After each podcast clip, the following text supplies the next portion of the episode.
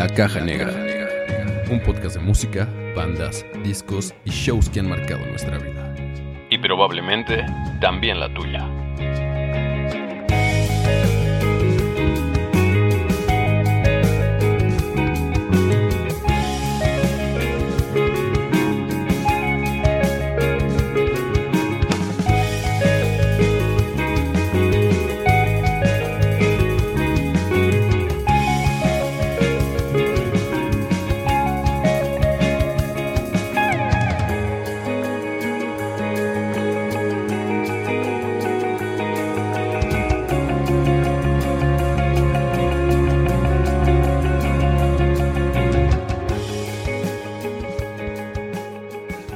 Bienvenidos al episodio número 44 de La Caja Negra. Acá en el micrófono, Sergio León, en compañía de Quique Manzano, Salvador de León. Y el día de hoy tenemos un par de grandes invitados. Eh, Lalo, que ya había estado por acá con nosotros. ¿Cómo estás, Lalo? Muy bien, Sergio. Contento de venir otra vez con ustedes. Qué bueno, güey. Bienvenido. Y la primera vez, va a tener su primera vez, Andrés. ¿Cómo estás, güey? Excelente, este, muy contento de estar con ustedes agradecido también de que existan estos espacios donde se pueda hablar de la buena música. La verdad es que cada vez creo que hace mucha falta esto, de donde se pueda hablar de buena música, entonces muy contento de estar aquí. Qué bueno, güey. Gracias por, por darte el tiempo de estar acá con nosotros platicando un rato. Y Chava, ¿cómo estás? Bien, chido también, contento de que, como dice el buen Andrés, sí, justamente ya llevamos 44 episodios de hablando de muy buena música y bueno, y los que faltan. Y, los que faltan, y en especial el día de hoy, ¿no? Esta bandota que traemos. Así es, Kike. Bien, amigo, bien, bien. Este, medio puteado, medio puteado, eh, pero eh, con toda la pinche actitud de grabar este episodio número 44, el penúltimo de la segunda temporada. Así es. Sí, ya va a bailar Berta en la segunda temporada, entonces pues nos aproximamos. Pero faltan un chingo de temporadas hasta que 10, ¿no? Firmamos contrato Firmamos 10 temporadas. con este con la Verdolaga Records. la Verdolaga Records, entonces. Está, nos faltan otras 8. A ver si no hay pedos, así como en la temporada 5. ya nada más va a, va a estar Sergio aquí. Aumentenme el contrato a dos episodios por lo menos por temporada. Sí, ¿no? va a empezar a haber problemas de dinero. güey. Pues bienvenidos muchachos y como bien mencionaba Chava, el día de hoy tenemos, eh, vamos a hablar de una, de una gran banda. Yo creo que, pues yo sí me atrevo a decir que es una de, las bandas más importantes, ¿no? De, de, rock, de, pues no sé si de todos los tiempos, yo creo que sí está posicionada ahí en, un buen lugar, ¿no? No lo dudes, papi, sí, sí debe, debe de estar. Sí, yo creo por lo menos en los primeros, eh, o, sea, o sea, ya están en el, en el, en el Salón de la Fama, ¿no? Entonces... Sí Bien ya es un estándar, ¿no? Ahí, sí, ya, o sea, de ahí para arriba, ya lo que sea es verguísimo. Así es como... ¿Será la primera onda que hablamos que es del Salón de la Fama? Nelo, ¿sí? No. Mm, no, creo. No, ¿Los retos ya están en el Salón de la Fama? Sí, ya. ¿Quién más? ¿Gorilas ya están en el Salón de la Fama? No. No, pero no me acuerdo por ahí una de las bandas que platicamos que ya también...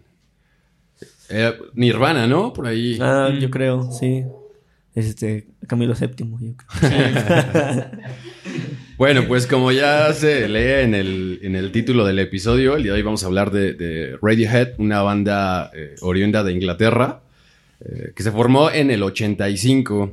Y bueno, está formada por Tom York, por los hermanos Johnny, Johnny y Colin Greenwood, Ed O'Brien y Phil Selway. Es, son los, eh, es el quinteto que, que forma esta banda que pues ya tienen un ratote de carrera también fundadores y actuales toda la puta habían estado juntos. Sí, está chido que no, de, esas bandas que al final son legendarias, pero mantienen la, misma línea. Sí.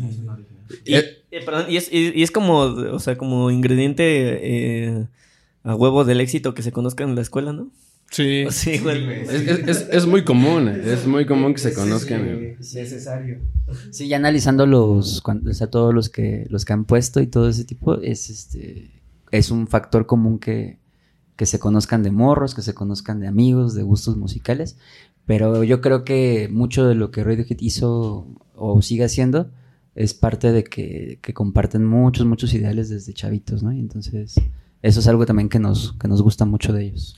Sí, es, esta parte es es curioso, es chida pues, el hecho de que no hayan cambiado en alineación desde hace 35 años es poco común porque normalmente muchas bandas después de, de mucho tiempo van cambiando de alineación, de vocalista, guitarrista, lo que sea, ¿no? Entonces, el hecho de que hayan, se hayan mantenido durante tanto tiempo también habla de la buena relación que seguramente llevan y como dices, que se conocen desde hace un chorro de tiempo, ¿no? Desde la escuela se, se llevan bien y ahí es donde justamente nace eh, esta banda que empezó con otro nombre, una Friday, es como se llamaban al, al principio de, de su carrera y bueno, ya después cambiaron el, el nombre a Radiohead por...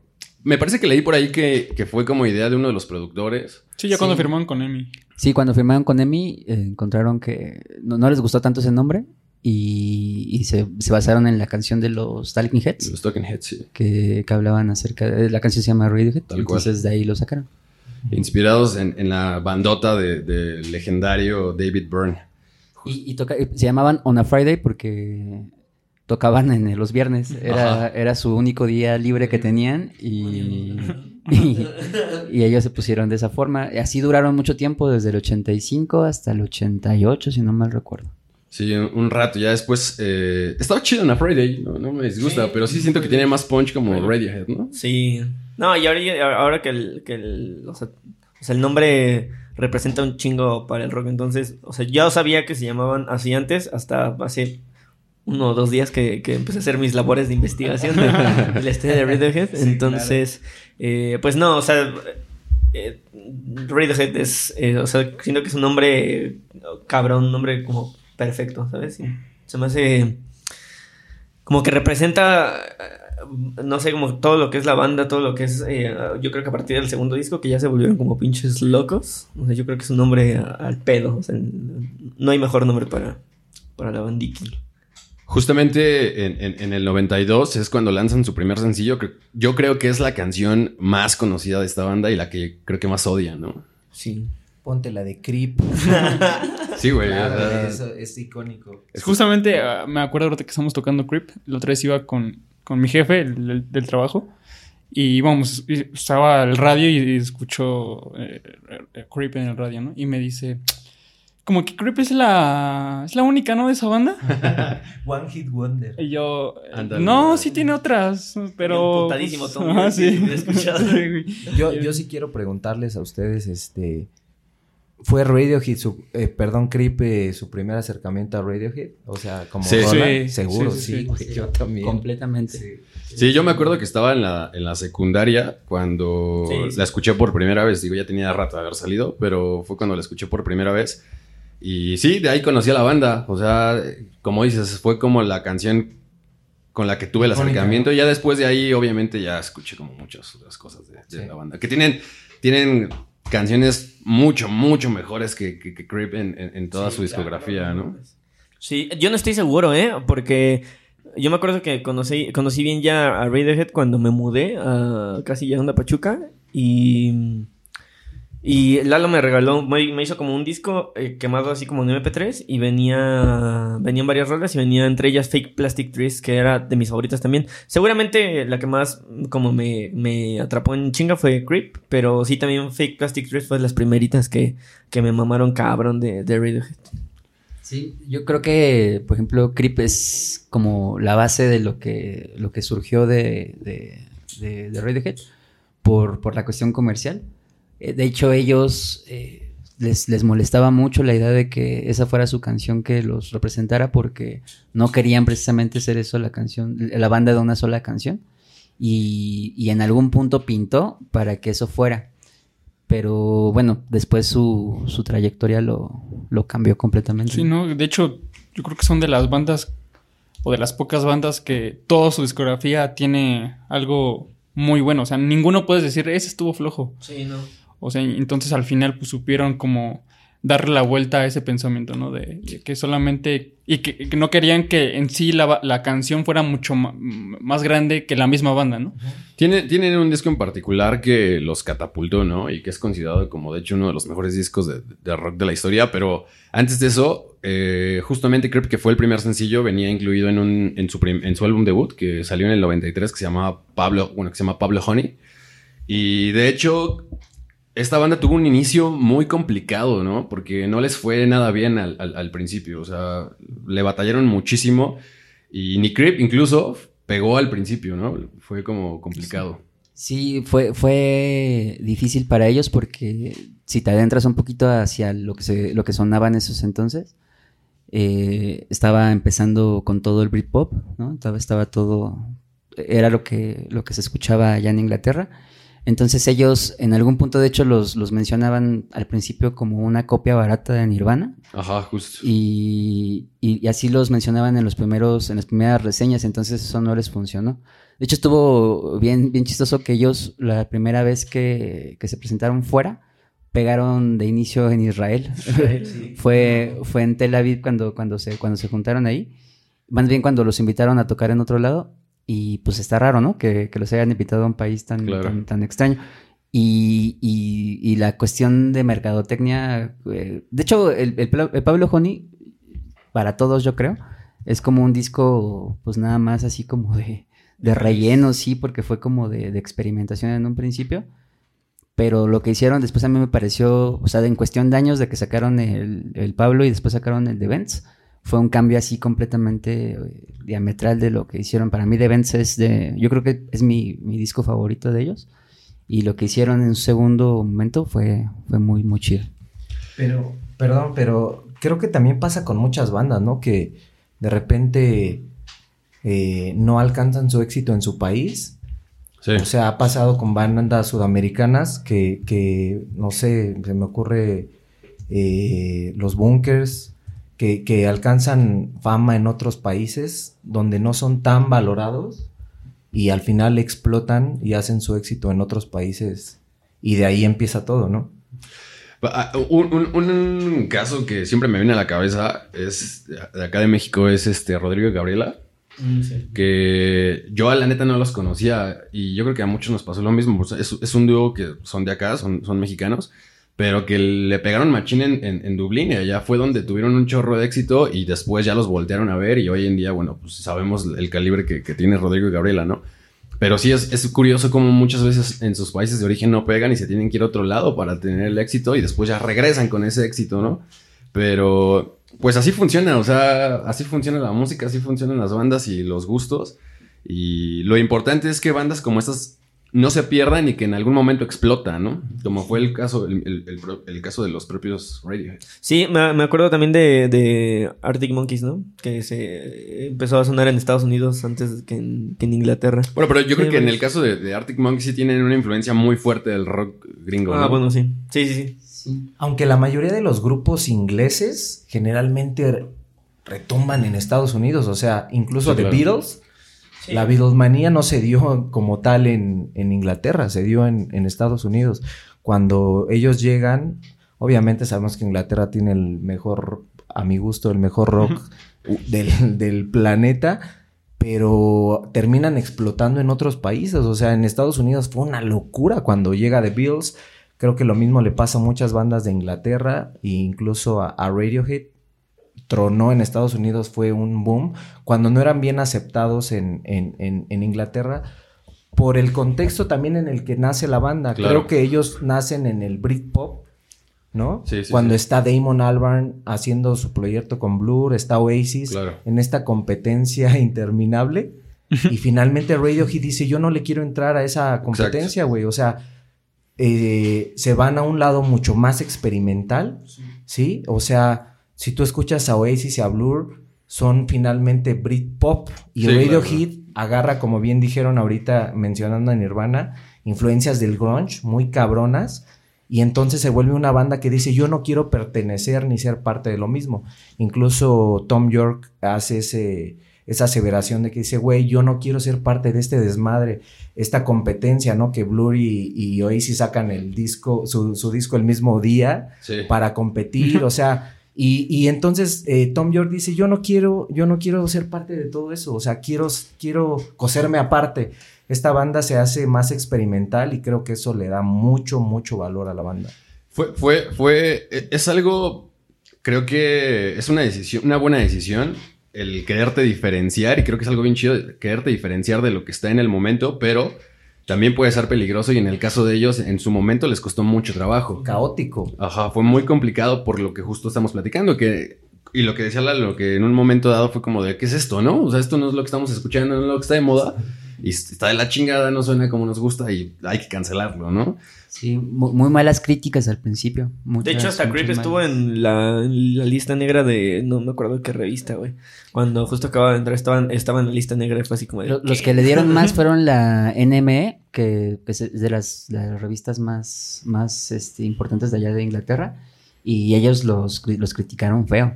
Este, hablaban acerca de eso, que era una banda barata de, de- de una, Sí, sí, como sí. una como una imitación del rock que se estaba haciendo. Y, y a mí me parece ese- esa situación muy chida porque fue como una redención importante.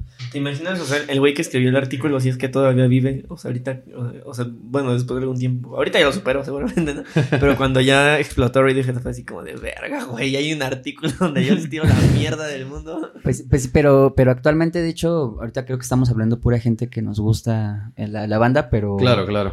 Pero hay una, una buena parte de, de todavía de, de gente que habla acerca de- de- del grupo como, como sobrevalorado. Sí. Eh, hay muchas, muchas opiniones acerca de eso. Yo no entiendo por qué. Yo creo que es porque no los han escuchado como se debe. Sí. Pero, pero sí hay una gran parte. Bueno, pero hay, hay algo que es innegable. O sea, definitivamente la- el, el gusto por la música es muy subjetivo. O sea, lo hemos platicado muchas veces. Para, y lo que sea, todos los gustos son subjeti- subjetivos. Para, el- para alguien una banda puede ser grande, puede ser muy buena. Y para otra persona puede ser muy mala. Sí, pero yo creo que en el, en el caso de Radiohead sí se presta como para hacer este no, no tan fácil de entender, ¿no? O sea, no le entra a todos. No, sí, pero lo que iba es que, eh, o sea, está demostrado que Radiohead es, o sea, nos guste o no, o a quien le guste o no, como dices, somos muchos a los que nos gusta. Pero, pues, al final, a lo largo de su carrera han demostrado que tienen mucha calidad, y eso creo que es innegable, ¿no? Ese es un tema bien interesante. Yo lo quería tocar y platicarlo con ustedes, que me digan qué es lo que opinan. Porque creo que finalmente, como todo el arte, la pintura, la escultura, dicen que el arte está en los ojos del espectador. Porque finalmente, o sea, tú puedes decir, güey, esa pintura para mí me representa algo. Y yo creo que es algo de que yo platicaba con Michelle. Cuando tú ves una, por ejemplo, una pintura o, escuchas una canción en donde tú sientes, o sea, sientes cómo te conectas de alguna manera emocionalmente, creo que tiene que ver con una emoción que conecta con, con, con, con, con la obra de arte. Sea una pintura, una escultura, creo que hay, que hay una parte de tus sentidos que se conecta directamente con eso y te hace vibrar. Y no necesariamente quiere decir que a todos les haga vibrar, porque a lo mejor tenemos cosas como seres humanos muy internas que, que, no, que a lo mejor esa obra nos está representando. Y yo creo que a los que, por ejemplo, a los amantes de Radiohead, eh, creo que sentimos cómo conectamos de alguna manera con, con, lo que expresa la banda, ¿no? Y no necesariamente le tiene que gustar, o sea, es como el reggaetón, güey. Güey, a mí no, no me hace vibrar, no, no, no, no, me, no me mueve, pero el arte como tal, para que, te, para que tú sientas cómo vibras, creo que tienes que tener esa conexión con la, con la obra de arte. Sí, en definitiva. Y, y, y, de eso se trata, porque y de ahí viene justamente el que te guste tanto algo o no te guste, el, el que te sientas identificado y el que conectes con X o Y cosa, ¿no? Entonces, lo hemos platicado acá muchas veces, el, el, el, el, artista, el autor, lo que sea, hablando en el rubro del arte que sea, está tratando de expresar algo y seguramente va a haber mucha gente que se identifique con eso, ¿no? Entonces, y, y, de ahí viene como esa conexión con el arte, justamente. Incluso supuestamente hay un estudio, ¿no? Que, bueno, eso no sé qué tan... Bueno, sé que es un estudio real, pues, pero bueno, no sé si en realidad, si tenga las, las bases suficientes para ser cierto. Pero supuestamente el, alguien que le gusta Radiohead es una persona inteligente. Sí, lo, sí, lo, fíjate que lo, lo, este, lo, lo vi, un estudio en donde... Eres bien inteligente. es que soy, soy muy perceptivo, además. no, es que, es que o sea, es, eso que dice es cierto, o sea, sí es un estudio en donde... La verdad es que creo que no, tiene un poco de sesgo, Ah, porque sí. se supone que, o sea, están muchas bandas, güey, está Beethoven, está Mm. Radiohead y como... Pero se banda, bueno, no era banda, pero güey, o sea, lo que voy es que tam también ese estudio estaba, creo que estaba basado en likes, o sea, Ajá, sí, era algo como de Facebook. Ajá. ajá, así como que la gente que la, estudi- la que estudiaba en Harvard y la mamada, este, le, le gustaba Radiohead y a los pendejos les gustaba el reggaetón. Ah, sí, sí, sí. Sí. Güey, o sea, así es el estudio. Yo no lo hice, Cuidando el güey. tema, 44 capítulos y valió verga, ¿no? No, yo no, yo, yo no lo, güey, o sea, yo No, pregunté si había censura, por No, eso pregunté. Yo respeto a todos los, y es, y es lo mismo, güey, a lo que venimos. No, es de verdad, o sea, a, a lo mejor un güey que le gusta el reggaetón, de verdad se siente identificado con, con eso y no está mal, güey, o sea, no hay por qué este, crucificar a la gente que le gusta. Creo que pues hay que respetar a que a cada quien, como bien lo dijo Sergio, lo que, con lo que te conecta, güey. Lo que sí está interesante de ese estudio es que, que, que sí fue hecho por una institución importante y, y que sí representaba mucho y se fueron mucho hacia la música clásica, representando a las personas que tenían un poquito de IQ eh, Más alto. ah, más alto. Y, y me pareció sorprendente que, que dentro de las bandas que a- en general nos gustan apareciera Radiohead. Era, era, era- fue- me pareció interesante. Y yo, yo creo que tiene mucho que ver, y ahorita que platiquemos un poquito más de- del trasfondo de las canciones y de lo que ellos hicieron, pues yo creo que sí por algo te, te llama la atención, ¿no? El hecho de que, de, de sus, de sus temas y, sus, y las cosas que ellos tocan.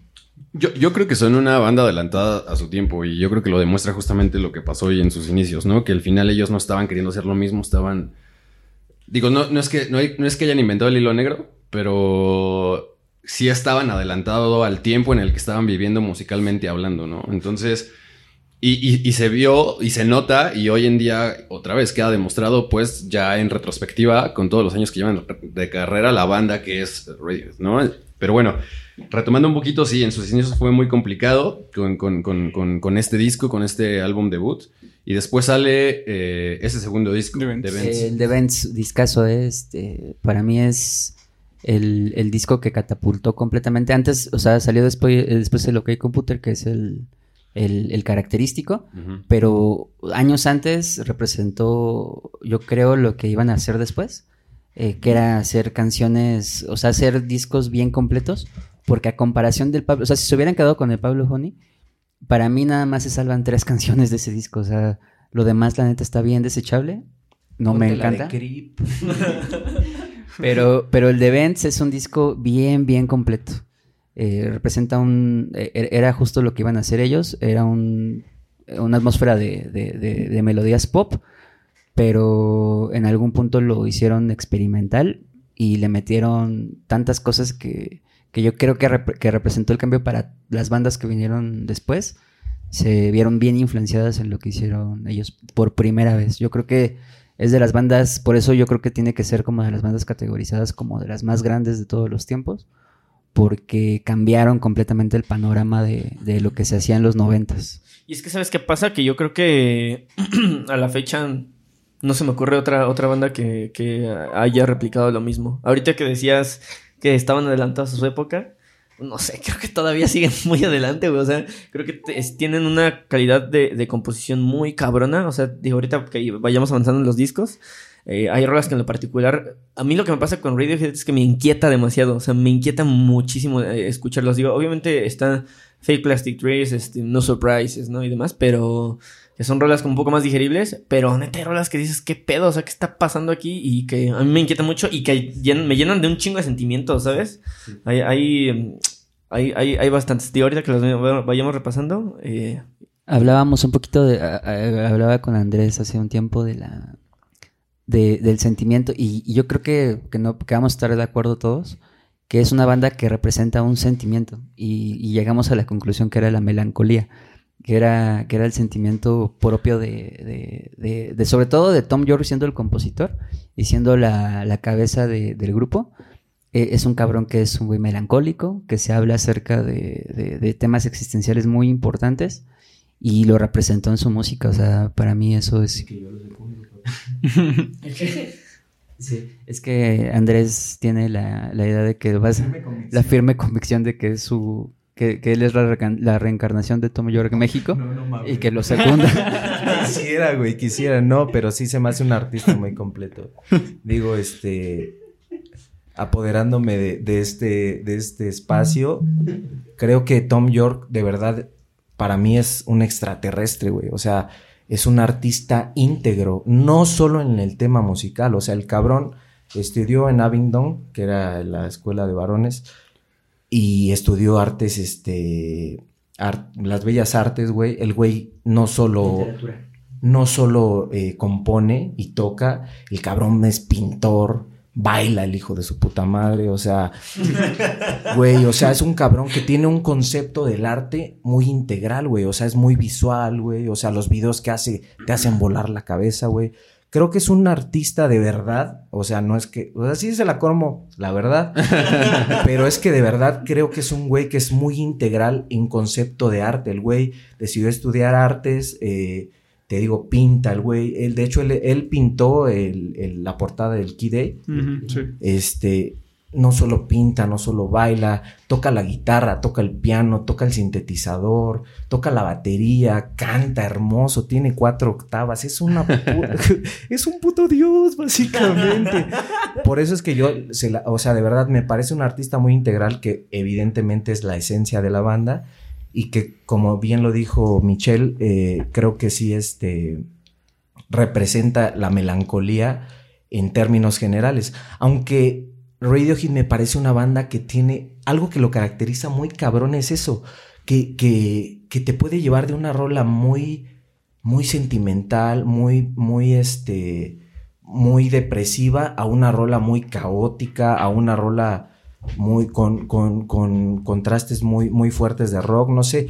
E- Es ahí donde, donde surge mi encanto, donde puede llevarte de, de- de extremo a extremo y pre- precisamente lo experimental que fueron creo que es la grandeza que tiene la banda. Sí, el, el- el sonido experimental es creo que una constante eh, en toda su discografía y retomando un poco lo que mencionas del artista que es Tom York, creo que aparte de todo lo que acabas de mencionar es la, forma o la percepción que tiene del arte o cómo plasmarlo es único, ¿no? O sea, es, es- muy particular en él, ¿no? Y, otra vez, y es muy notorio. Como decía Chava, y me parece algo importante también de rescatar, es que sí, la música de Radiohead no creo que sea tan dig- digerible y no es para todo el mundo, ¿no? Es, es complicada, o sea, no es... Sí, de, hecho, yo tengo que confesar que, que al principio, cuando escuché Creep de primera instancia y los éxitos, ¿no? Para Android y Karma Police y Fake Plastic Trees, eh, que es lo primero que escuché, eh, después a mí me costó trabajo, o sea, a mí me, me tardé años en, en entender lo que, lo que representaba, sobre todo cuando escuchaba los discos. Este, había discos que, que, me eran difíciles de digerir, el Putter me, me costó. Pero una vez que entiendes el trasfondo de lo que ellos quieren dar a entender, eh, no te sales. Es, es, este, me, parece que es una banda de ese tipo. ¿no? Y, y- y- y- tiene que ver mucho con las influencias que ellos han, han siempre destacado. Es- tienen influencia muy importante con Here, I Am, de, con, con Nirvana, con, con Pink Floyd, y se basaron en eso. De hecho, tiene que ver mucho, yo creo que la formación artística que ellos tuvieron, y también hay, hay- hay- hay un, a mí me parece muy importante cuando Tom York habla acerca de la separación que tuvo con su esposa, que tuvo, estuvo 23 años con ella y ella era una artista en- también en toda la, la- la palabra y que, y que estaban completamente rodeados de arte. Entonces a mí me parece que, que la representación de los discos, de, de las portadas, de los videos, tiene para hablar yo creo que muchísimo más tiempo, no nos va a alcanzar, pero, pero va mucho hacia eso. No, está, es que está muy cabrón, güey. y, y sobre todo el impacto que, que genera la ruptura con, con su morra, porque ¿a ¿cuántos años más tarde? Un No año. cuando- un año más tarde es cuando fallece, ¿no? Tenía Creo que cáncer. Sí, sí, se falleció de cáncer. Y fueron 23 años. De hecho, hay una, a mí me parece una, una joya lo que, lo que hace con Daydreaming, con, con el video y con la Sí, güey. canción. Lo representa, representa, o sea, representa en una canción y en un video la ruptura y el, y el tiempo que pasó con su esposa. Son 23 años y lo representan en el video con 23 puertas que se abren en, en la, en el video. Son 23 puertas que se están abriendo y que, y que representan los años que pasó con ella y los años que pasó con su banda. Entonces, al último, no sé, se lo- para que lo vean y para que, eh, que nos acordemos, cuando queda tirado en la cueva, eh, dice la mitad de mi amor y la mitad, no, la mitad de mi vida y la mitad de mi amor.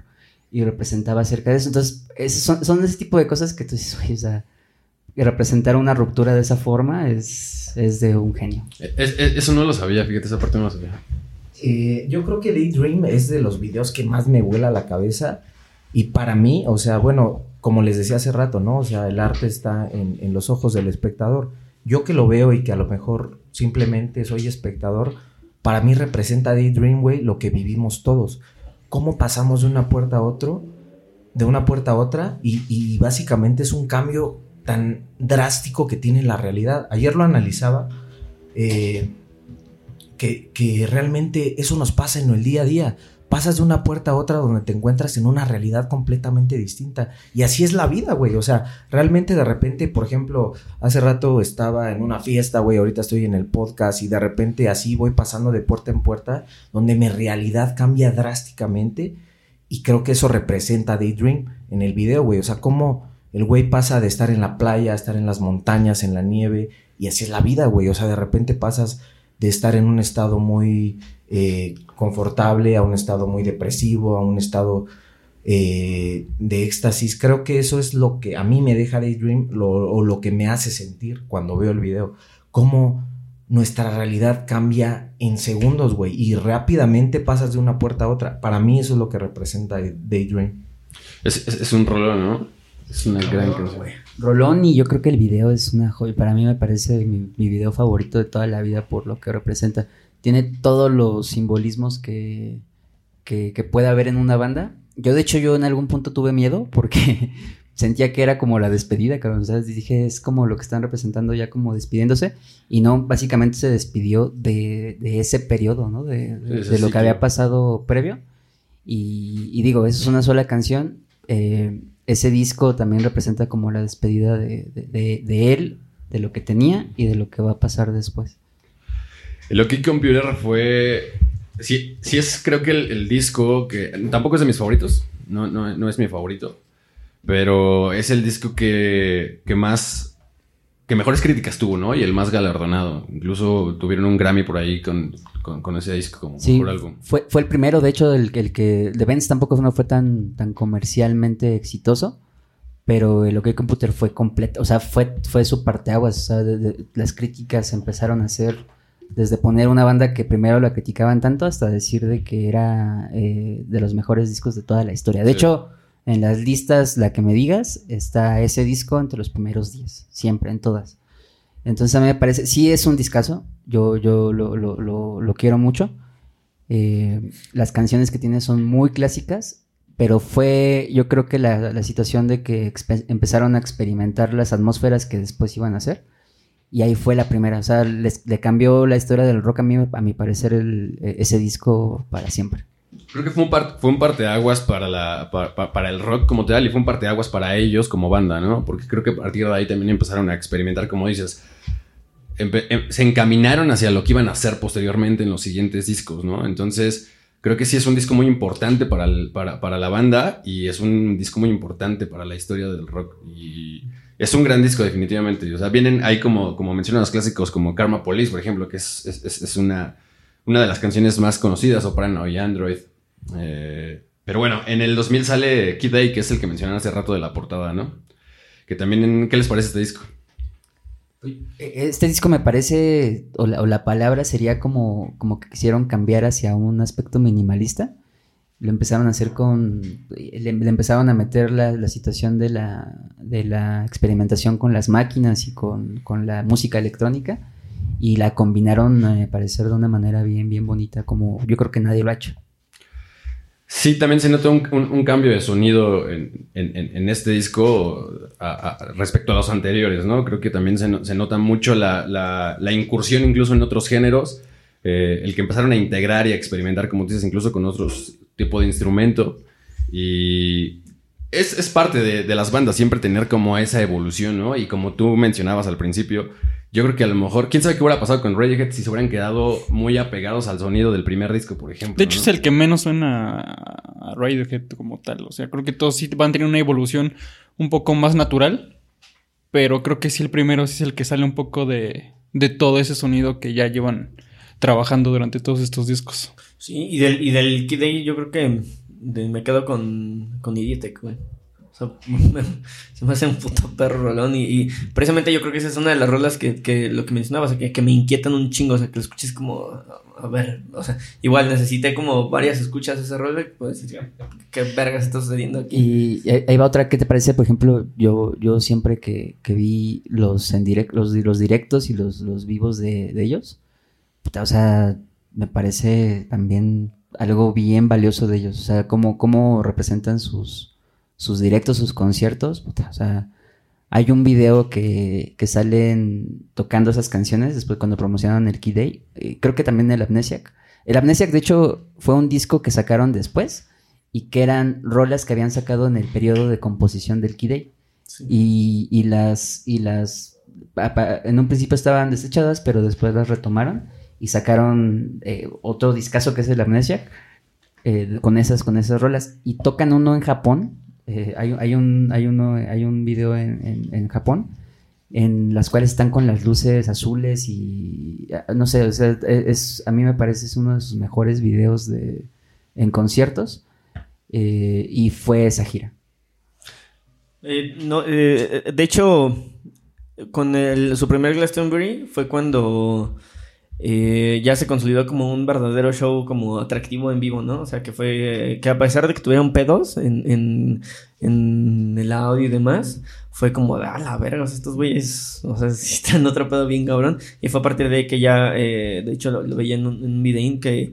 O sea, ya a partir de Radiohead ya era como un concierto que pues, no te podías perder, ¿no? Cada, cada que tuvieras oportunidad. Yo sí me he perdido. Yo, yo tuve la oportunidad de verlos cuando vinieron para promocionar el de King of the Limbs y, y me voló la cabeza. O sea, para mí fue... Después lo superó un poquito Roger Waters cuando vino a, a promocionar el disco que tocó en el Zócalo. Pero, pero de ahí en fuera yo no he escuchado nada más tan increíble como lo que escuché ese día de, de Radiohead. A mí tampoco me ha tocado verlos en vivo.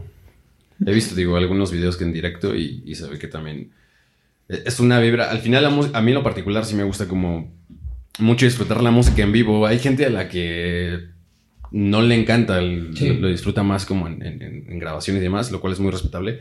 Pero siento que cuando ves una, una banda en vivo, la vibra y la energía es completamente distinta, ¿no? Y creo que Radiohead lo, lo, lo hace bastante bien. No me ha tocado, insisto, estar como ahí, pero he, visto los conciertos y es una locura. Hasta incluso las sesiones, ¿no? Que a lo mejor quitando eh, la- la- la- el ambiente del- de la gente, porque al final es lo que también es una parte importante de los conciertos, vaya.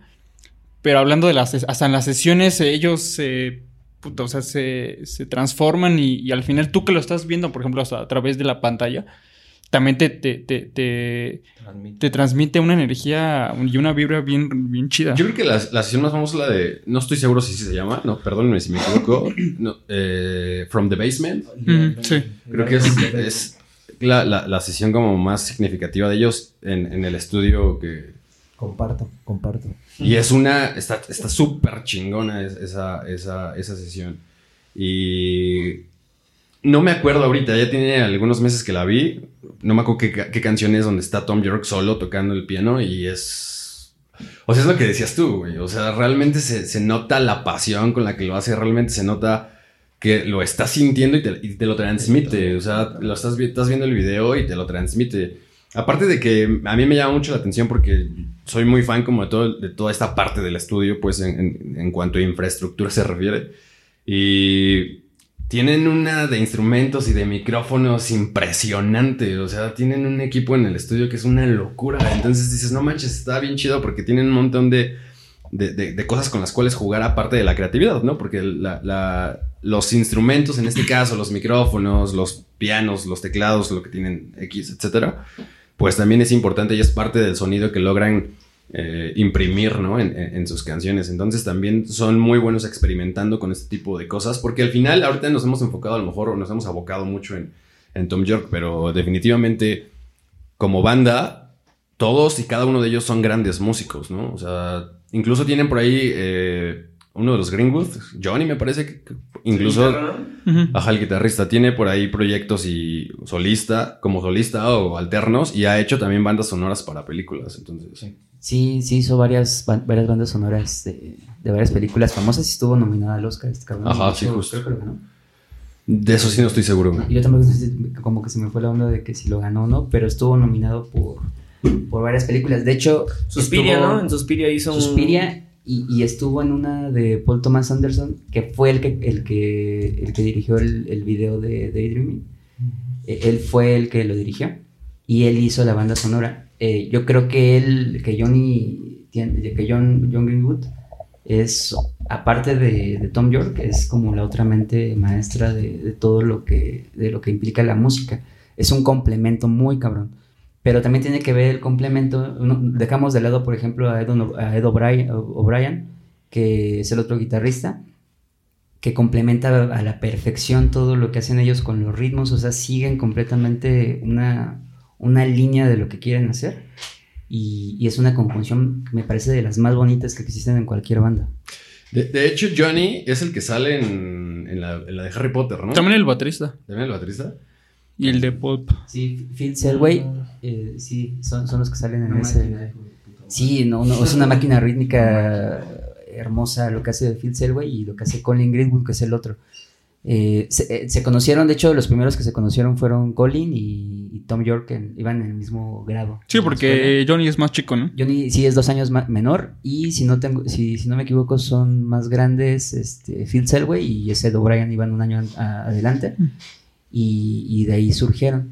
Pero tiene que ver mucho, mucho, mucho la conjunción que ellos hicieron. O sea, plasman de una manera muy bonita lo que, lo que sentían ellos en, en conjunto, ¿no? Como grupo.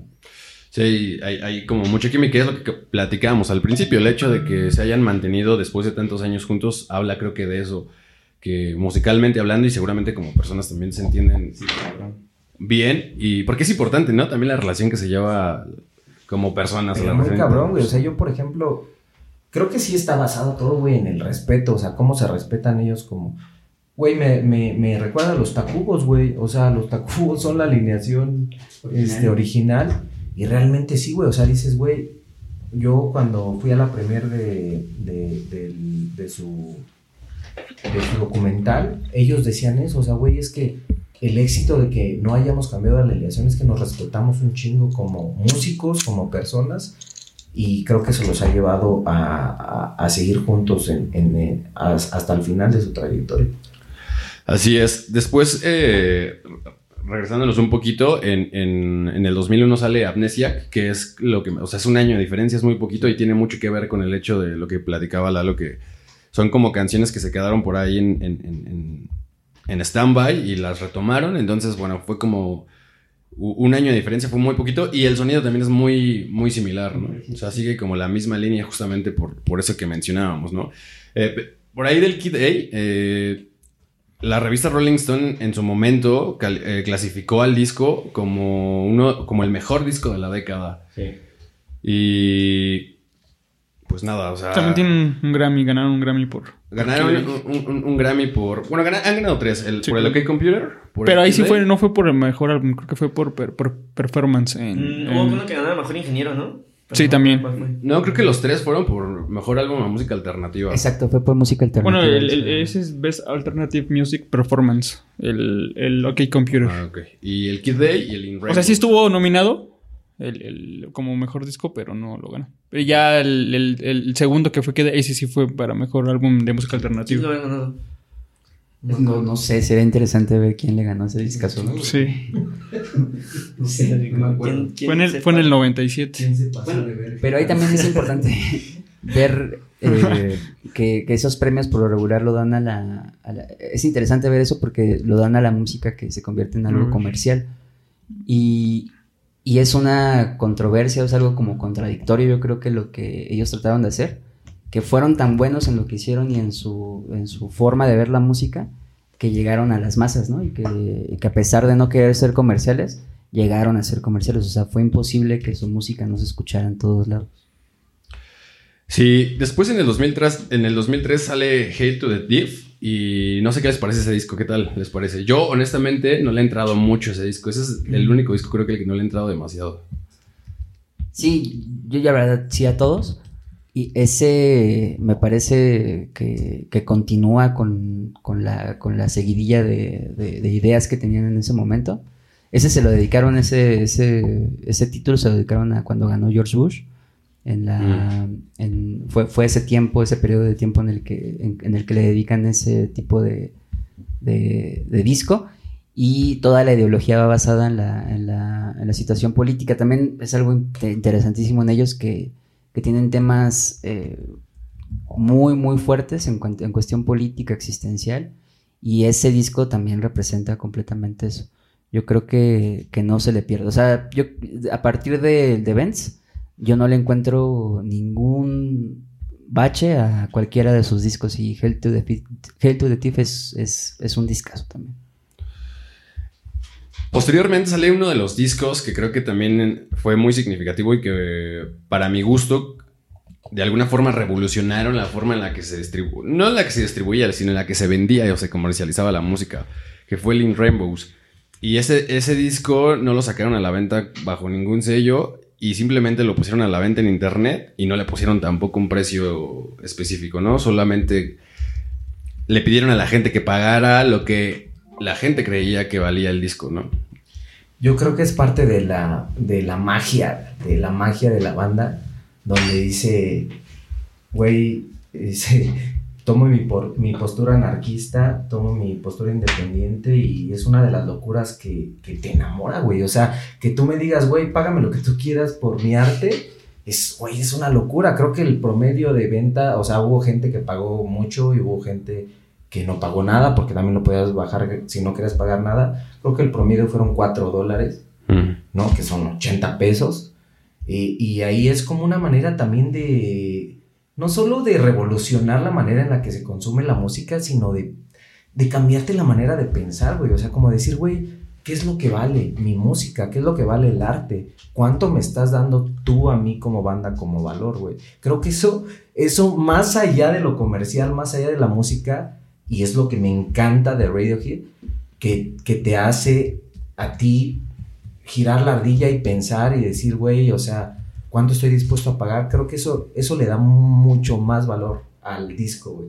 Y finalmente, para mí, In Raymonds, lo tengo que decir, es para mí mi disco favorito y una, una belleza de, de- de- arte. Sí, yo también coincido. También creo que. Bueno, son, son, son dos discos. Es un disco doble. Y también creo que es eh, mi pieza favorita de la banda. Es- esta parte que platicábamos acerca de cómo lo, lo- lo comercializaron también me pareció muy interesante. Y en su momento a todo el mundo fue como de. le- les voló la cabeza. Porque aparte, digo, para, para In Rainbows ya la banda estaba muy bien posicionada. O sea, ya no era una banda cualquiera, ¿no? Entonces pues también se dieron como, como ese lujo, digamos, ¿no? De, de- de poner el disco ahí y decir, bueno, Exacto. y dejándole una gran responsabilidad a los fans en cuanto al precio que les iban a... Sí, unos sí a- pagaban una buena cantidad y otros Sí. hasta gratis lo, lo, Lo descargaron. lo descargaron o lo compraron. Bueno, no lo compraron porque fue gratis, pero en realidad ni siquiera ya monetariamente no fue tan redituable porque al final, pues, por esa diferencia de, de- de que unos no pagaban nada, pues no les, De hecho, no les cayó mucho varo. fue, fue tan importante ese disco o la forma en lo que lo hicieron que cambió completamente la, la situación de las, de las industrias discográficas. A partir de ahí eh, estaban ellos con EMI, si no me equivoco, Sí. y, y se enojaron, ¿no? O sea, ellos despuesito, como un año después, sacaron una compilación de, de sus mejores éxitos porque pues les dieron en la madre completamente a su a, a la, a la cuestión del negocio. Y eso también a mí me parece, de hecho por eso de, de- de los aspectos que comentaban, me parece lo más chingón de que, que pueda hacer una banda de que manden a la chingada todo lo que estaba establecido y que de repente digan ellos, vamos a vender nuestro disco y, y a partir de, de, de hecho fue una revolución, a partir de eso nos tocó a nosotros de adolescentes ver esa situación en la que la música se consumía de cierto, desde cierto modo y yo creo que ese es el cambio completamente hacia que la música la empezáramos a consumir lo que quisiéramos, ¿no? No, no lo que nos pusieran, sino lo que queríamos escuchar. Claro. Y es parte también de la rebeldía, ¿estás de acuerdo? Porque finalmente te dicen, güey, yo te voy a imponer, güey, o sea, Y Radiohead dice, no, güey, o sea, voy en contra, o sea, no quiero, no quiero lo que tú me estás imponiendo.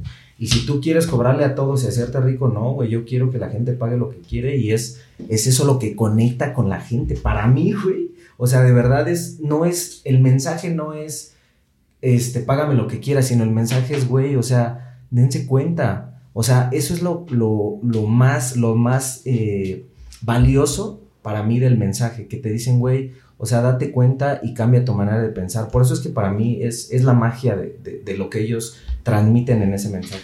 Sí, exacto. Eh, más o lejos de cómo se, se, comercializó es lo que hay detrás y, y, el golpe, ¿no? Que pusieron sobre la mesa con, con, ese tipo de acciones.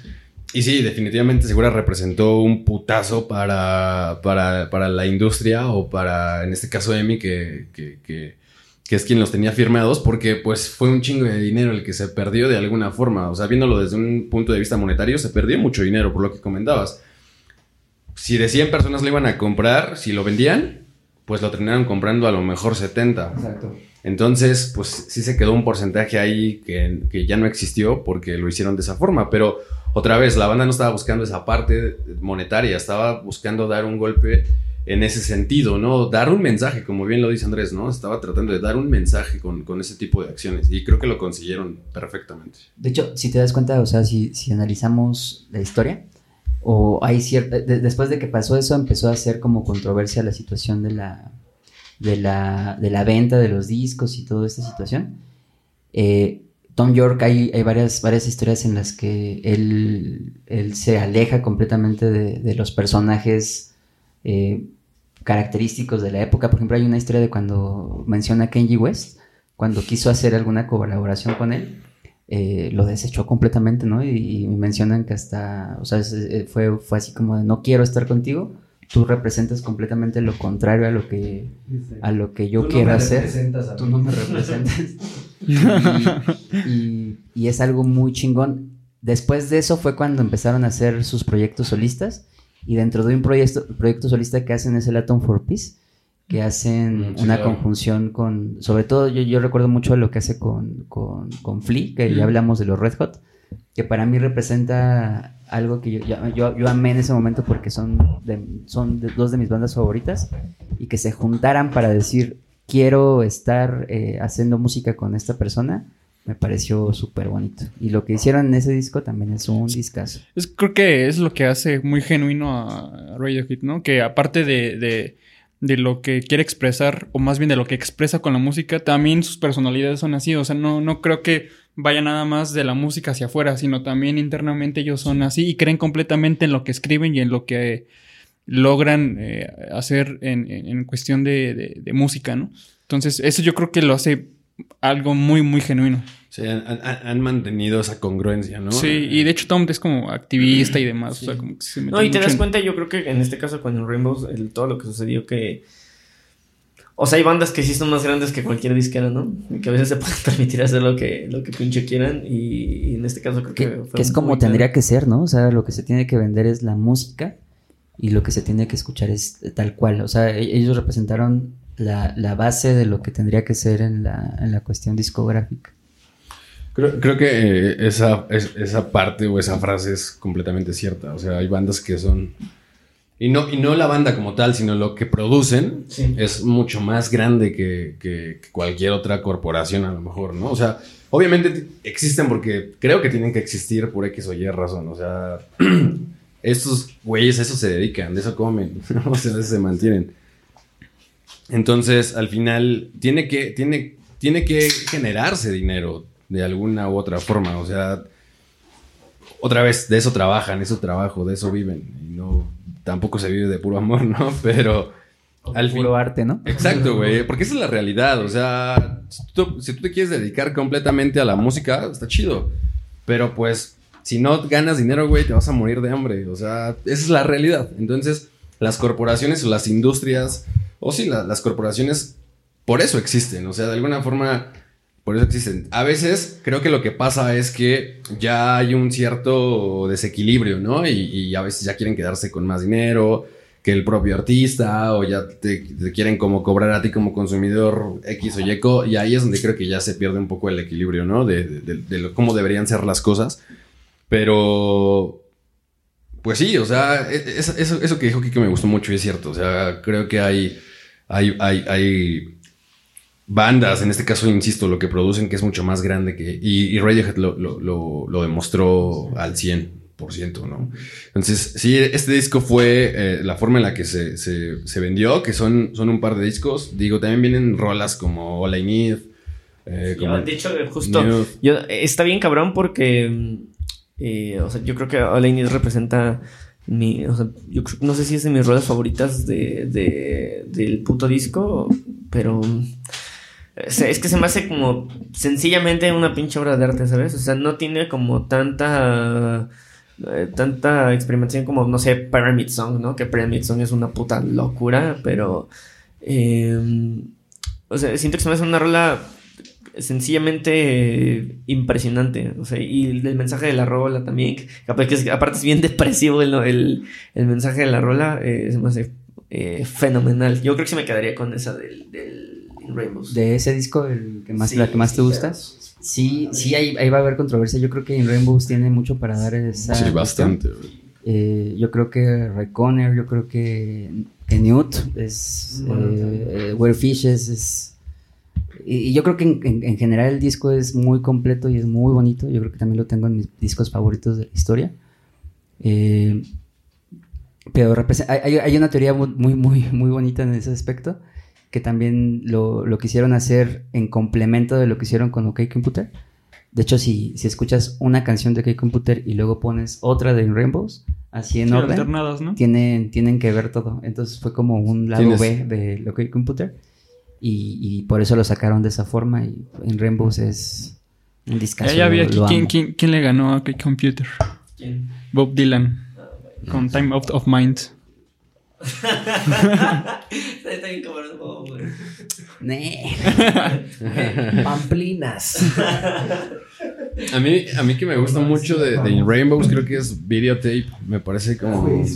Tiene una base caótica, güey. O sea, Muy tranquila, sombría, pero caótica. este, hasta cierto punto lúgubre. O sea, Exacto. videotape es. Digo que también es una constante, ¿no? O sea, como esta onda medio depresiva es una constante en la música de. Pero de- también yo creo que, o sea, yo por ejemplo le decía a Michelle, a mí yo me considero una persona depresiva per se, pero de verdad que cuando escucho una rola depre- deprimente, de- lo decía Cerati, ¿no? Pones canciones tristes para sentirte mejor y te lo juro que yo escucho una rola muy depresiva como videotape y no me siento triste, sino que Te reconforta. Exactamente, o sea, lo que, lo que pasa es que mi emoción se complementa con la rola, se fusiona con el universo y, y yo me siento tranquilo. O sea, creo que eso es parte de la magia de la música, que al final de cuentas tú, esa rola representa una emoción que tú, si- que tú obviamente sientes y, y es ahí donde se hace la conexión. En, Pro- en- Sí, sí, en- en- en eso, o sea, sí, o sea, básicamente. No, probablemente sea cuando tú tienes una bronca y platicas con alguien y te dice, sé feliz. Puta, o sea, eso no me sirve, pues, porque no, si fuera así de, si fuera así de sencillo, lo haría ya, ¿no? Como dicen, puta, güey, no se me había ocurrido Sí. ser feliz. güey. Pero, gracias. pero, pero creo que escuchar, escuchar en, en- eh, en- en ese sentido con la música, escuchar algo con lo que te, te sientes identificado, creo que Exacto. es justamente lo que yo decía. te- Sí. Creo que te reconforta Sí, bastante. hay una sinergia, hay una congruencia entre cómo te sientes y entre, en este caso, lo que estás escuchando. O sea, embona perfectamente y encaja con el momento y conectas Sí. con el momento. Y tal vez ¿no? dices, bueno, alguien más se siente, en este caso, quien le escribió, se, se siente como yo y no estoy solo, ¿no? En este momento me siento Sí. acompañado. No, y lo que decía eh, ahorita Andrés, ¿no? O sea, eh, tiene, tiene bastante sentido porque, o sea, justo, o sea, si, si, si estás como en un momento así que estás súper abajo y que No. te sientes de la verga, güey. O sea, si pones una rola que sea como, no sé, güey, si te pones, no sé, Don't Stop Me Now, güey, no va a causar ninguna puta sensación en O si ti. pongo güey. una cumbia, a decir, ay, eso no, no me está representando ganas de bailar lo que ahorita. siento. Sí, No, y, verdad. y, y te digo, tiene mucho sentido porque. O sea, al final ni siquiera es porque te quieras hundir, ¿sabes? O sea, sup- supongamos, ¿no? En el caso específico de, de Radiohead, que pues tiene un, un gran porcentaje de rolas eh, depresivas. Y eso es lo que le quería yo preguntar, o sea, porque muchos, muchos lo consideran así como que Ay, la banda depresiva, o sea, ¿ustedes la consideran así? Yo, yo, yo creo que en un porcentaje sí, Porque o sea, sí, es una constante, que sí, güey. O, o sea, sea, sí es depresivo. Pero, pero, pero hay otro punto de que es que cuando hablan acerca de los temas que ellos, que ellos mencionan, eh, son temas que se tienen que, ser- que, que tienen que ser tocados. O sea, la vida no es feliz. claro, como- güey, no es como- rosa siempre, sí, como, por supuesto. como a lo mejor otras bandas o otra gente nos quiere hacer pensar. Como mi caloncho con Sí, sí hay bandas que... A veces no que- todo está bien, no todo está al 100. Ni hay calma en ti para. Sí. No, y es completamente la idea de cuando, de cuando de cuando tú escuchas esas canciones dices me representa el sentimiento de decir no o sea no estas cosas no están bien el pedo existencial hacia el que vamos como como humanos o como raza humana va hacia algo que no está bien y yo creo que es el mensaje que muchas bandas tendrían que dar más allá de de, de- de- de mentirnos y de decir, güey, todo, todo está chido. No, la Tiene neta, todo no. el sentido del mundo, güey. Tiene todo el sentido del mundo. Creo que la tristeza, la tristeza está estigmatizada, güey. O sanati- satanizada, güey. O sea, está chingón sentirse triste. O sea, no está mal, ¿no? Y- y- Puede estar feliz toda la vida. exacto, güey. O sea, La y- tristeza es parte de la vida, cabrón. ajá. No, y es, es, es una emoción y un sentimiento que tampoco puedes evitar por X o Y forma, por X o Y razón. O sea, siempre va a estar o eh, en algún momento lo vas a tener o lo vas a sentir y tienes que aprender a conectar con ello y está bien sentirse triste. Y, y fíjate que, por ejemplo, yo me aventé una entrevista del Caloncho con un güey que se llama Roberto Martínez, que tiene un podcast, que le mando un saludo, seguro me está escuchando. Seguro. Porque el güey lo entrevista y Caloncho dice eso, güey. Dice, güey, este, escribí el fruta y para mí era todo optimismo y felicidad. Ahora quiero escuchar, quiero eh, componer rolas más sombrías. Y ese güey le dice, es que es normal, güey. O sea, Pues sí, güey. está la, la tesis, la antítesis, Claro. y de ahí se hace una síntesis. Es decir, no todo el tiempo puede estar bajo un mismo estado, güey. Claro, es güey. necesario, es necesario experimentar todas esas emociones y que al final de estar feliz y muy triste, güey, encuentres algo que te haga sentir mejor y que te haga crecer. Creo que eso es, eso es, eso es muy, muy cabrón, güey. Y e inevitable, ¿no? O sea, todos co- como seres humanos sentimos todas esas emociones. Y como está chido escucharte optimista porque te puede levantar el ánimo hasta el cielo, como está chingón escucharte una rola depresiva de Radiohead y, y ya, o sea, no, no quiero ponerle esa etiqueta en- tampoco, o sea, no es como ponerle esa etiqueta a la banda, ¿no? Si es una banda depresiva, porque no, no, por lo menos no para mí. Yo sí soy, yo sí soy depresivo. Pero No, es que sí, sí habla, o sea, si te pones a analizar los, los temas más famosos, o sea, analizas Script de inicio. Y- Sí, claro, güey. Y, y- y es así como darte en la madre porque no me hizo caso una morra, De güey, hecho- de inicio. I'm great, güey, o sea, de hecho en algún jodido, momento... o sea, En algún momento, cuando recién salió Creep, en alguna estación de radio la, la, la, la vetaron, o bueno, no es que la hayan vetado, no la pusieron justamente porque les parecía demasiado depresiva. güey. Entonces, sí, al final es otra vez es una constante, pues. O sea, tanto a lo mejor líricamente como musicalmente hablando, pero está chingón. O sea, no, no por eso es está mal o, es peor que otra Sí. banda, ¿no? Hay, hay una, una, una escena que a mí me encanta y que, que- que recuerdo mucho de, de lo que representa la banda. Cuando pusieron en un capítulo de Black Mirror, que ojalá lo puedan ver, el de Cállate y Bailas, se llama uno, un- un- ese, ese, ese capítulo. ¿Ponen los surprises? No, pone Exit, Exit Music for a Film al último. Y, y o sea, ves ese capítulo lo- de lo que habla, cabrón, o sea, de algo tan, tan, tan fuerte de lo que habla. Y cuando, cuando en el clímax del capítulo no pudieron poner una mejor canción, cabrón, o sea, cuando pusieron esa representó completamente lo jodido que Porque la estamos ponen- como La mundo. ponen güey. cuando ya llegan los policías, ¿no?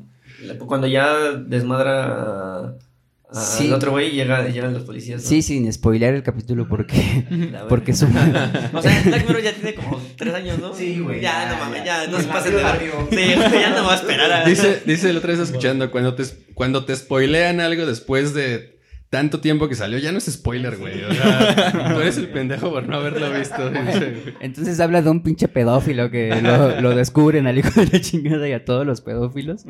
Y, le, y les, este, sí, pasan esa, esa escena y puta, ves, yo, am- o sea, sí, de por sí el capítulo me estaba atrapando y lo consideré de los mi- mis favoritos. cuando ponen a esa canción, la- lo, lo- lo culminaron así bien chingón. Y, y sobre todo es eso, o sea, son los sentimientos eh, a lo mejor no positivos que tenemos en la vida, pero ellos en general, o sea, de hecho, no sé si ahorita me van a, me van a poner alguna otra canción, pero no hay otra can- no hay una canción que hable así como de algo positivo, cabrón, o sea, es, es en general hablar de, de las cosas no tan bien, güey, entonces... Y que son parte de nosotros, güey. O sea, todos vivimos, como dijo, como dijo Chava, güey. O sea, no, no todos estamos bien al 100, güey. O sea, y no está mal, güey. Está muy, muy sobrevalorada la felicidad. hijo de es como. Pues sí, güey. O sea, es como decían, güey, a los, a los, este, a los extrover, a los introvertidos, todos le dicen, güey, habla más, habla. A los extrovertidos nadie le dice, cállate, hijo de tu puta madre. es real, güey. O sea, sí, güey. o sea. No, o sea, yo, yo creo que como tal eh, refle- refleja el equilibrio de la, de la realidad, ¿no? O sea, yo creo que, yo creo que sí, sí hay como bastantes mensajes como positivos, quizá como para las rolas de amor que ya tanto conocemos, como que... Es como, es como la película de, ahorita se me vino a la mente justamente esa analogía, la de intensamente, ¿no? O sea, Ah, co- sí. como, como, como al principio es como de, no, la tristeza está mal y tú, tú la tristeza lo arruina todo. Y al final la tristeza es algo bien importante. Fíjate qué cagado, sí es cierto. O sea, una película de niños, ¿cómo puede...? Digo, Es que también Disney es Tiene un una puta joya pero- para, para, para eh, plasmar la puta, la puta idea. O sea, Pero son sí- son unos putos genios. pero es cierto. O sea, esa película lo plasma perfectamente. Sí, sí, sí. O sea, Es, el- es la forma de entender a Ray. y, y es cierto. Y probablemente la felicidad esté sobrevalorada, como dice Andrés. ¿Le gustará esa película a Tom York? yo, yo creo que sí. Yo soy Team Tristeza, dice. Sobre todo por los colores. Ya, eh, después eh, sale en, en 2011, en 2011, perdón, sale de King of Limbs. Y pues es un gran disco. También a mí me gustó, me gustó mucho este disco. Eh, Lotus Flower por ahí fue el sencillo, el primer Flor sencillo. de de Loto este. como, acá, como tipo de... Donde baila mi Universal sombrero, Stereo. Que también es- Que también tiene un video muy, muy particular, ¿no? Con el baile de, de- de Tom York. Sí. Es que ese güey es una Cabrón, puta. o sea, nada más imagínate la idea de que decían, el, voy a hacer este video y voy a bailar. Ajá, Yo voy nada a bailar, güey. güey, sin ningún puto ritmo, güey.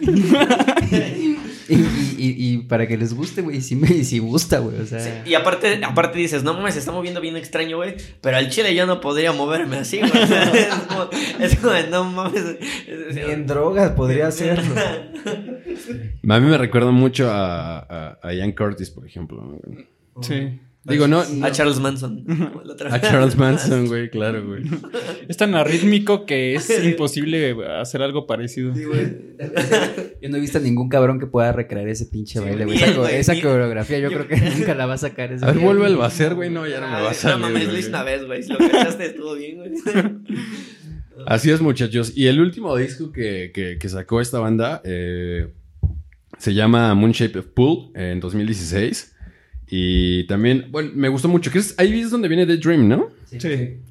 Y creo que es una de, las grandes rolas. Eh, Burn the Witch fue como el, el- fue el sencillo, el primer sencillo de ese álbum. ¿Y qué les pareció este disco? A mi parecer es muy complejo, güey. Yo la verdad es que yo no sé si ya no me dio la cabeza, pero ya no, ya no me gustó tanto. Se me hizo demasiado complejo. Eh, digo, es mi personal apreciación. Claro, claro. Donde ya no, ya no entendí mucho. eh, se me hizo musicalmente, instrumentalmente muy complejo, atmósferas muy, muy extrañas, esquizofrénicas, que me gustaron, pero yo lo definiría como complejo el disco. Ah, a mí sí me gustó. Me, gustó mucho de ese disco, creo que Thrill of Wait. Esa canción también me transmite demasiado. Está muy, muy chida. En en general, creo que también se nota ya un cambio de sonido. O sea, no es tan drástico, pero sí creo que se nota un cambio de sonido respecto al anterior. Y también hay una magia, por ejemplo, a mí True Love Wait me mama, pero por ejemplo, es, es eh, la magia de la expresión musical, porque yo la escuché en el disco y me pareció buena, pero la escuché en vivo Sí. con una guitarra a Tom York. Eh, De hecho, es una canción me- que... güey, me, me enamoró, güey. Es una canción que habían estado tocando desde hace Mucho tiempo. mucho tiempo antes. O sea, Sí, esa canción existe. O sea, siempre fue representada en vivo nada más. Y a lo que voy es cómo puede cambiar una canción tan cabrón Sí.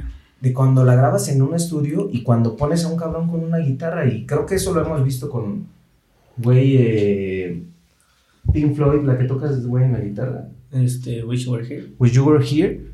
¿Cómo, cómo una canción tan simple en guitarra con tus compas, güey, puede sonar tan mamón? Digo que aparte, Wish You Were Here es un puto himno, ¿no? Sí, de, obvio. de Inglaterra. o sea, Pero, güey, o sea, lo que voy es cómo, se, cómo una canción Así. puede transformarse completamente estando en un estudio, a estando con un güey con su guitarra tocándola. A mí, güey, True Love Ways me enamoró cabrón cuando la escuché en vivo con, con la guitarra acústica. Lo que no me atrapa con, con la versión de Versión de estudio. estudio. Entonces también es a lo que vamos, es la emocionalidad y cómo la- el arte se ve en los ojos del espectador para mí. Sí, luego creo que es un disco que, como justamente lo que mencionaba Lalo hace rato, ¿no? Que eh, vivía esa, esa parte de su ruptura con, con su esposa. Y, y algo bien interesante es que el, el disco empieza con la palabra stay. La primera, la primera palabra y la última con la que se despide el disco es con, con leave. O sea, este, quedarse e irse. Entonces creo que es, no sé si lo hizo a propósito, no sé si fue... La tesis y Ujú, Sí, pero que aparte- está, está bien chido. Está bien cabrón como todo ese, todo ese pedo en, en, en- en- en toda la discografía de Radiohead, ¿no? Siempre tiene como mensajes, no sé si ocultos, pero sí más pensados, ¿no? En, en- en absolutamente todos los discos siempre, siempre hay como algo característico y curioso que yo creo que justo eh, coloca eh, muy por encima de, de- de, pues, no sé si de otros proyectos, pero muy por encima al menos en, en cuestión del arte porque eh, pues sí va más allá como de solo, solo sacar rolas, o sea, eh, sí genera un concepto bien cabrón, o sea, para mí yo creo que sí Radiohead sí es, es una banda de culto bien cabrón y, y por eso mismo yo creo que tampoco le entra como a todos, ¿sabes? O sea, yo, porque está, está tan rebuscado en, en, en- en la cabeza de, de Thumb, principalmente, que, que se me hace magnífico, se me hace algo fuera de serie muy cabrón, güey. Y algo que yo les quería preguntar, porque me lo venía yo preguntando en el camino, es este, ¿qué tan, qué tan cierto es esto de repente, ¿no? Que dicen, no, que si escuchas el disco y lo pones con el... Hay, hay una versión de, no, la verdad no me acuerdo, la escuché así como muy vagamente, donde si escuchas un disco de Radiohead y otro al mismo tiempo, pero con cierto tiempo de... Mm, De sí. desfase. No sé si sea muy, mucho Creo que es el mame. mismo disco, ¿no? Pero lo, lo reproduces con No sé si sea mucho, o sea, de- yo, eso es, es mi pregunta para ustedes, o sea, ¿creen que sí sea real que las bandas se metan tanto como para decir, güey, voy a hacer un disco y voy a hacer otro, y cuando los escuches con la velocidad de tiempo, o, o son mamadas de los fans? Yo creo que ese, yo creo que ellos sí. Es el Kid Day. De hecho, hay un disco, o, o lo puedes buscar en YouTube, que es Kid 17. Y, y- son 17 segundos de diferencia, en el cual tienes que escucharlos al mismo tiempo. Y, y se- según esto, potencializa la canción de si la O escuchas sea, de ¿pero esa crees que forma. lo hayan hecho a propósito ellos, o es mame de los fans? Porque también los pinches fans dicen, "Ay, no, encontré un mensaje oculto. Y también dices, güey, no mames, o sea, no hay nada. O sea, No hay nada. o sea, es mi pregunta para ustedes, porque creo que en la música se ha hecho muchas controversias así con Oasis, con muchas bandas. Con Gloria Trevi. Con, con RBD, güey. Con Que se RBD pones también. al revés. te Con las ketchup, güey. Hacer eje. a hacer sectas, ¿no?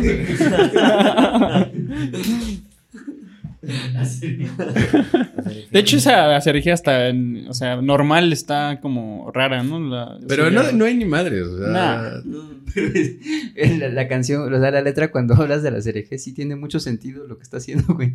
Es un güey drogado Sí. que, Sí. que va a bailar un día, güey, a Sí, un Pero, disco. ¿qué tiene de extraño un güey drogado bailando en una disco? Nada, Que- güey. lo goza. ¿Qué tiene de satánico ese pedo, Que, güey? que lo goza demasiado.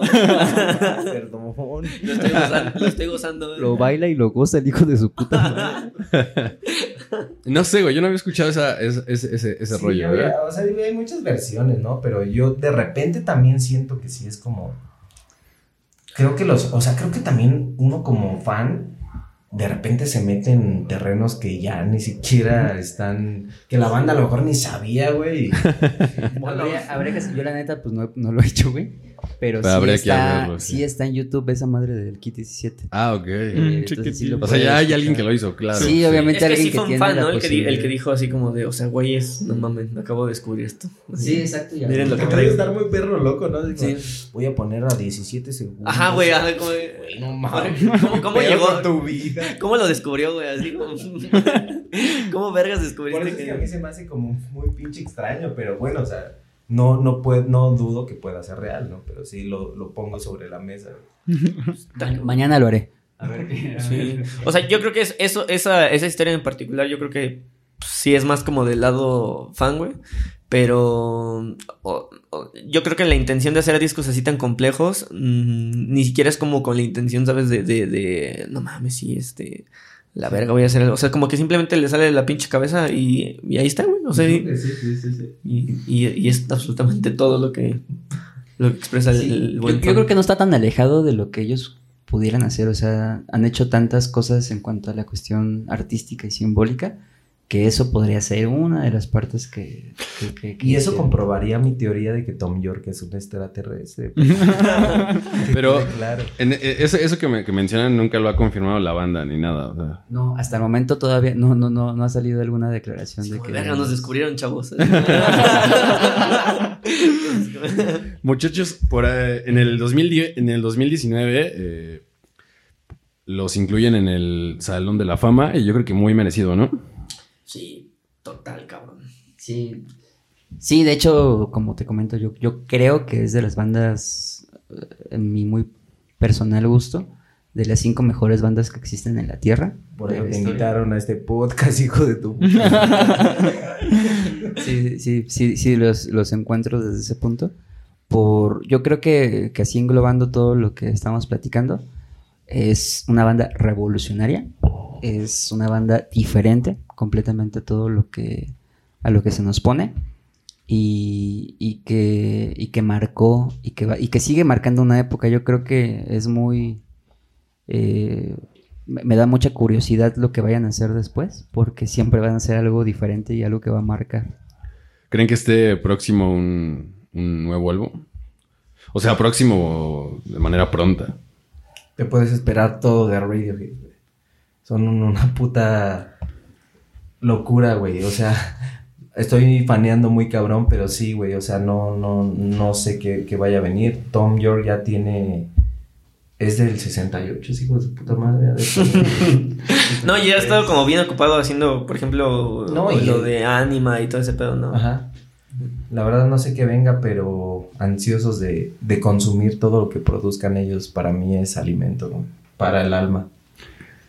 Muy bien, pues habría que esperar a ver qué, qué sucede con esta banda. Que sí, yo, o sea, seguro sacan algo, pero no sabemos cuándo y habrá que estar a la expectativa y, y esperando, como dice Andrés con ansias, a ver qué, qué viene. Muchachos, ya para ir cerrando este episodio, ¿cuál es su canción favorita de Radiohead? Sí, hijo de su puta Sabía que le iba a preguntar. No traigo la respuesta. No estudié para ese. esa Bueno, pregunta. vamos a hacerlo de otra forma. ¿Cuál es su álbum favorito? En Raymonds. In Rainbows. ¿Cuál es tu canción favorita de In Rainbows? Di una, cabrón. Nud. Ok. No mames, que está bien cabrón. O sea, creo que mi disco favorito. Bueno, ya lo hice más fácil con el disco y de ahí la canción. Es que, o sea, creo que sí lo tengo más claro, güey. O sea, creo que mi, mi disco favorito sí es eh, Key Day, pero mi rola favorita está en el Amnesiac y es Pyramid Song. O sea, yo creo que Pyramid Song es como. pff, a la verga, güey. Para mí es eh, algo más clásico, para mí es Fake Plastic Trees, es mi canción favorita. ¿Es tu álbum? Ah, bueno, ya Eh, el de sí, el de Vents, pero por muy poquito, ¿eh? yo creo que más como sentimentalismo. Mi computer también. Pero para mí es de Vents, luego para mí sigue In Rainbows y luego sigue OK Computer. El creep. Por ejemplo, Creep, eh, cuando, cuando vinieron a tocar aquí a México, eh, revisaba los, los setlists que habían aventado en los conciertos anteriores y, y no esperaba para nada escuchar Creep en vivo. Y cuando la tocaron fue magia, güey. O sea, fue, fue algo que nadie esperaba Pues es que porque tenían, no la tocaban. tenían- tienen años, tenían años que no la tocaban en vivo, justamente porque no les gusta, ¿no? Sí, también sorprendieron en un Glastonbury, creo. O sea, como... Mm. O sea, está chingón porque es como encontrar el diamantito en el pajar, ¿no, güey? O sea, no sabes cuándo la van a tocar y si te va a tocar escucharla en vivo, ¿no? Sí, cabrón. Sí, lo, lo hicieron completamente como queriendo satisfacer a, lo- a sus fans. Y, y lo lograron así, cabrón. O sea, cuando hicieron el encore, eh, tocaron Fake Plastic Trees al último, no me acuerdo qué otra. Y cerraron con Creep. Puta, güey. Fue La locura, Fue güey. la locura, güey. total. Salieron todos, salimos todos así extasiados de ese concierto. Y yo creo que fue parte importante de que tocaran la canción. Todos íbamos esperando que no la tocaran. Claro. Pero cuando la tocaron, cabrón, o sea, nos, nos llevó a recuerdos de la pinche adolescencia, Sí, ¿no? por Cuando supuesto, cantábamos Creep. Y que era la única rola que podíamos tocar, ¿no? De banda, ¿no? A mí me pasó eso con, con el concierto de Bon Jovi. Yo no soy tan fan de Bon Jovi, pero, me- o sea, me mama Always, por ejemplo, que es como de las más famosas. Igual fue como en el encore, con ese cerraron el concierto y fue una, o sea, fue una belleza, güey, la verdad. Pero bueno, X, este chava, Mm, yo creo que me quedo con OK Computer y de canción No Surprises. No, no mames, sí. ok. Ese pues sí está más loco. Sí, pero también Nude también está, también es de mis, o sea, está ahí entre esas dos. Hay, hay una... Bueno, ese es de In Rainbow, ¿no? Antes, antes se me- es que quiero decir eso. Eh, Let Down, también de, de- de ese disco. Y hay un disco que hacen los CC All Stars, unos güeyes de reggae, Ajá. Que, que versionan las, los mejores discos. Se hacen el- la versión de Thriller de, del Sargento Pimienta y del Dark Side of the Moon. Y dentro de esos hacen el OK Computer. Puta, güey, escucha el OK Computer en, en reggae, güey. No, es, es una locura. Let Down en reggae es una joya, güey. No lo he escuchado, güey, pero hay que echarnos un clavado. Ahí está la, la recomendación, güey. Este, yo me quedo con In Rainbows y me gustan mucho las canciones de ese disco, pero creo que Up on the Leather me gusta un chingo esa canción. Entonces, así, así lo voy a dejar. Este, ¿alguien trae algo que recomendar para esta semana? Los invitados, Los sí, los los invitados que están escuchando A últimamente. ver, que- los empinamos al. No les avisamos, de hecho. Una, algo que estoy Sí, güey, escuchando que estás últimamente, escuchando, sí. medio under. Ándale, Tom Smith y FKJ. Ok. Este, me, me maman. O sea, sé que está bien porque no los conozco, güey. FKJ es, es un, es un cabrón multiinstrumentista como mi Tom York. Este, que lo secundo, lo quiero dejar bien claro en el podcast, que es muy cabrón. Eh, les recomiendo el video en el Salar de Uyuni Ok. de FKJ. Véanlo, lo tienen que ver, les va a mamar. O sea, pero es, es, es una canción, güey. o No, es- no, no, es un concierto. es un concierto. en un salar, güey, donde Bolivia, ¿no? eh, en Bolivia se inunda el salar y el, y el cielo se, se, Refleja. este, se refleja en el, en, En la sal. en- en el agua y es como un concierto En el paraíso. en el paraíso. Así, güey. Véanlo. Listo, güey. Es mi recomendación. FKJ, ok. Bueno, muchachos, pues muchas gracias por, por haber venido. Andrés, Lalo, chingón por estar acá. Gracias, amigo, cuando quieras. Encantado. Muchas gracias, Chava. ¿Algo que agregar? No, nada. Escúchense Radiohead para los que no le han dado la oportunidad. Seguro. Eh, yo creo que la plática que tuvimos el día de hoy los, los va a hacer, los va a atrapar, los va a hacer querer escuchar mucho esta banda que tal vez a muchos no le ha entrado. Y escúchenlo en la en tranquilidad, ¿no? O sea, como, o sea, dedícanle la atención plenamente al disco. Creo que así funciona. Sí. Escuchar Muy en, contento. en drogas. Ay, no queremos fomentar nada de eso. Pero, Pero sí pero funciona. sí está muy padre. Padrísimo. Muchachos, muchísimas gracias por haber venido. Muchas gracias por estar acá. Toda la gente que nos escucha. Un abrazo, un saludo y muchas gracias por escuchar. Nos vemos, la próxima. En el final. Al final. Hijo de su madre.